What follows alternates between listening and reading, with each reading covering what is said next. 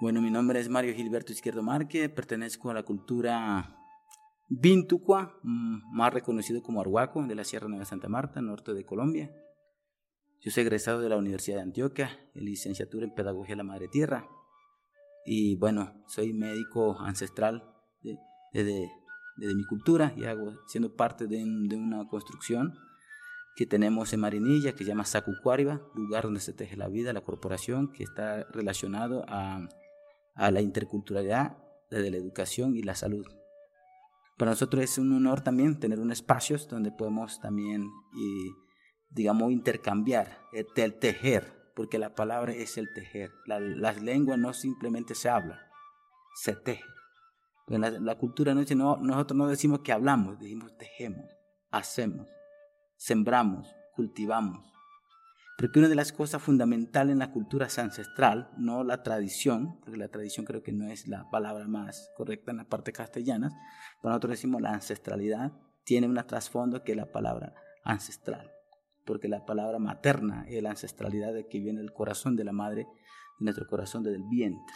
La palabra que nosotros tenemos en nuestra cultura está relacionado con el vientre sagrado, ¿ya? Y entonces por eso la lengua materna por nuestra cultura la lengua tiene tonalidad, tiene color, tiene sonido, tiene, tiene sabiduría, conocimiento, comprensión.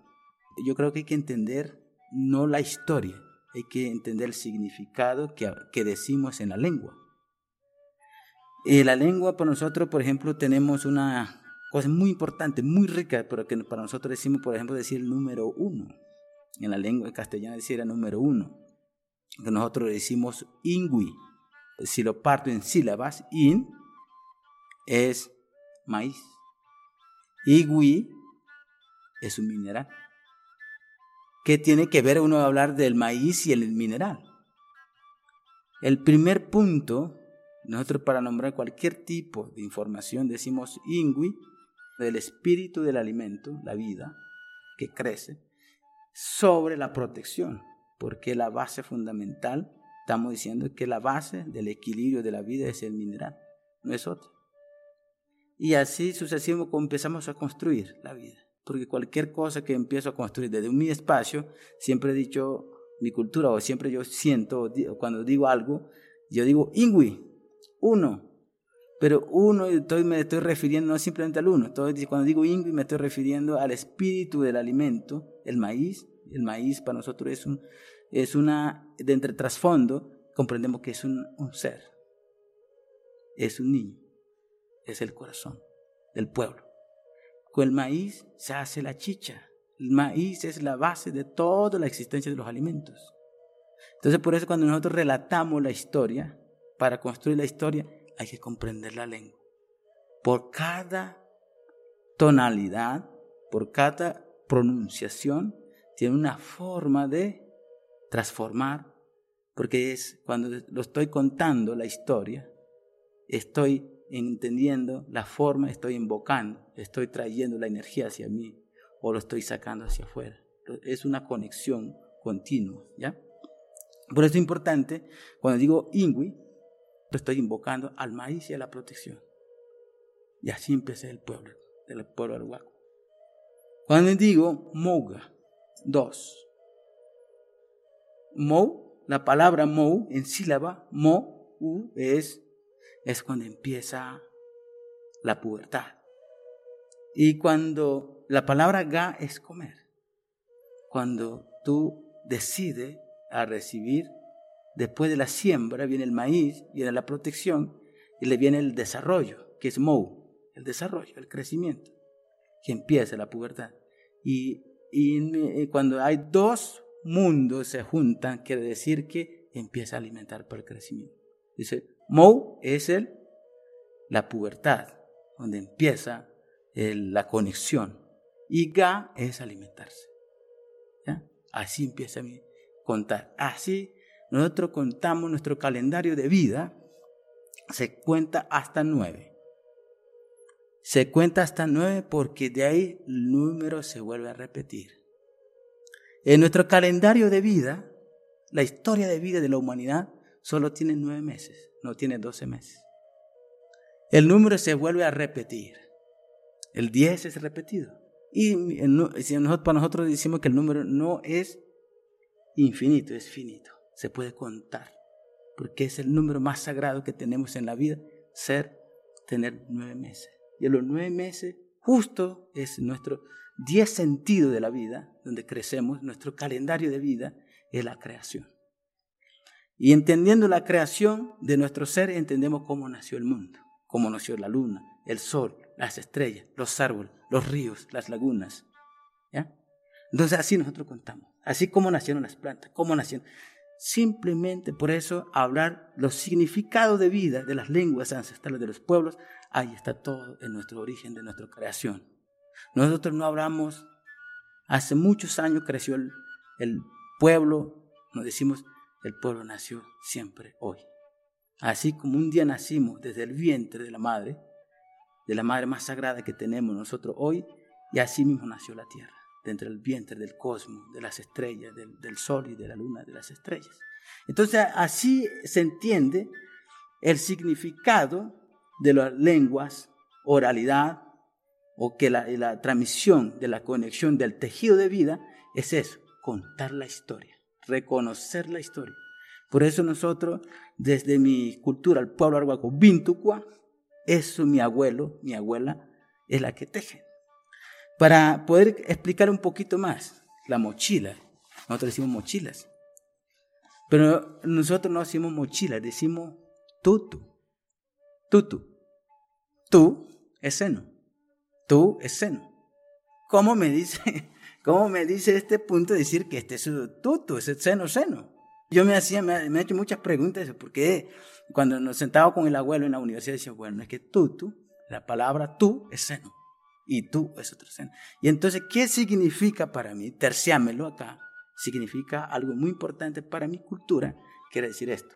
Quiere decir que cuando los primeros días, después de haber nacido del vientre de mi madre, del sagrado madre que tengo, nazco, después de estar un año unos primeros meses, primeros días, mi mamá empezó a tejer sus mochilitas, hacer el seno de ella, hacer el seno, porque cuando yo deje de amamantar, tiene que llevar su símbolo, porque debe recordar que yo, mi mamá, el primer alimento no fue la comida, fue desde el seno.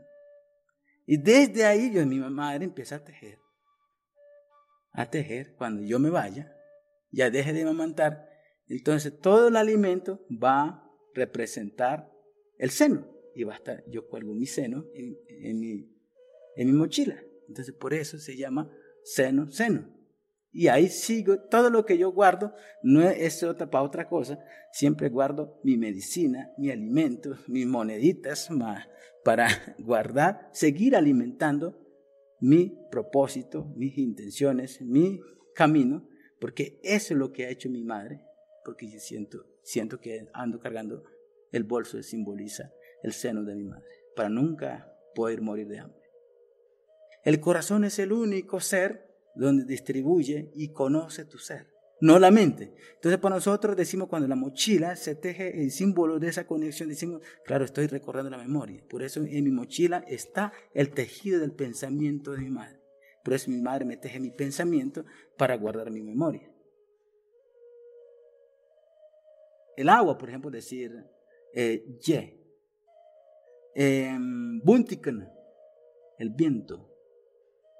Ka, la madre tierra Em, Gun o Buncuacucui, el Padre Fuego. Los cuatro vital de la vida es lo que hay dentro de mí, esta que está relacionado a la vida. Eh, les quiero traducir en estas formas porque, porque estos elementos es la que siempre se pierden, digamos, en el, en el contexto.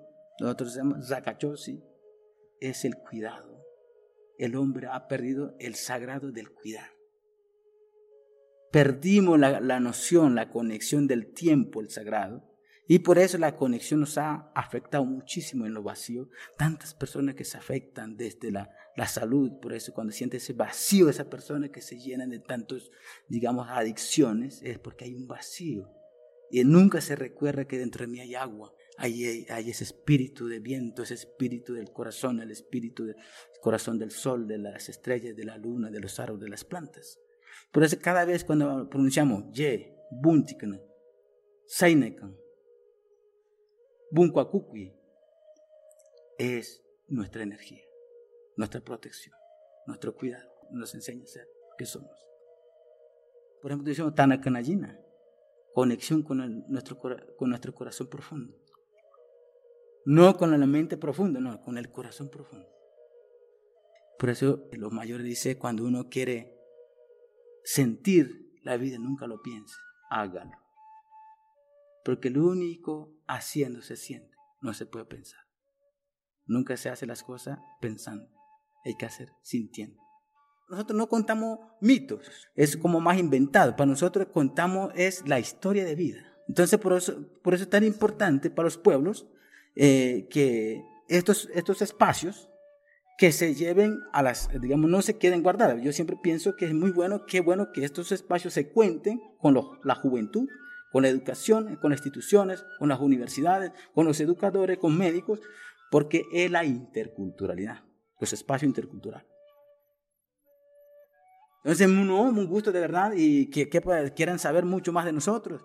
Tenemos en la página Saku Quariban, en Facebook nos encontramos. Y allí eh, también tenemos muchas historias para contarles también en nuestro territorio, que es en Marinilla, oriente de acá de Medellín. Tenemos un espacio donde venimos trabajando bastante a, nivel, a nivel del país, a nivel internacional. Llevamos un trabajo ya de, de ocho años de trabajos a nivel del proceso que venimos, la interculturalidad, donde venimos intercambiando conocimiento con los saberes, con los pueblos indígenas de acá en Colombia, y venimos construyendo y acompañándonos. Entonces eso es lo que nosotros hacemos.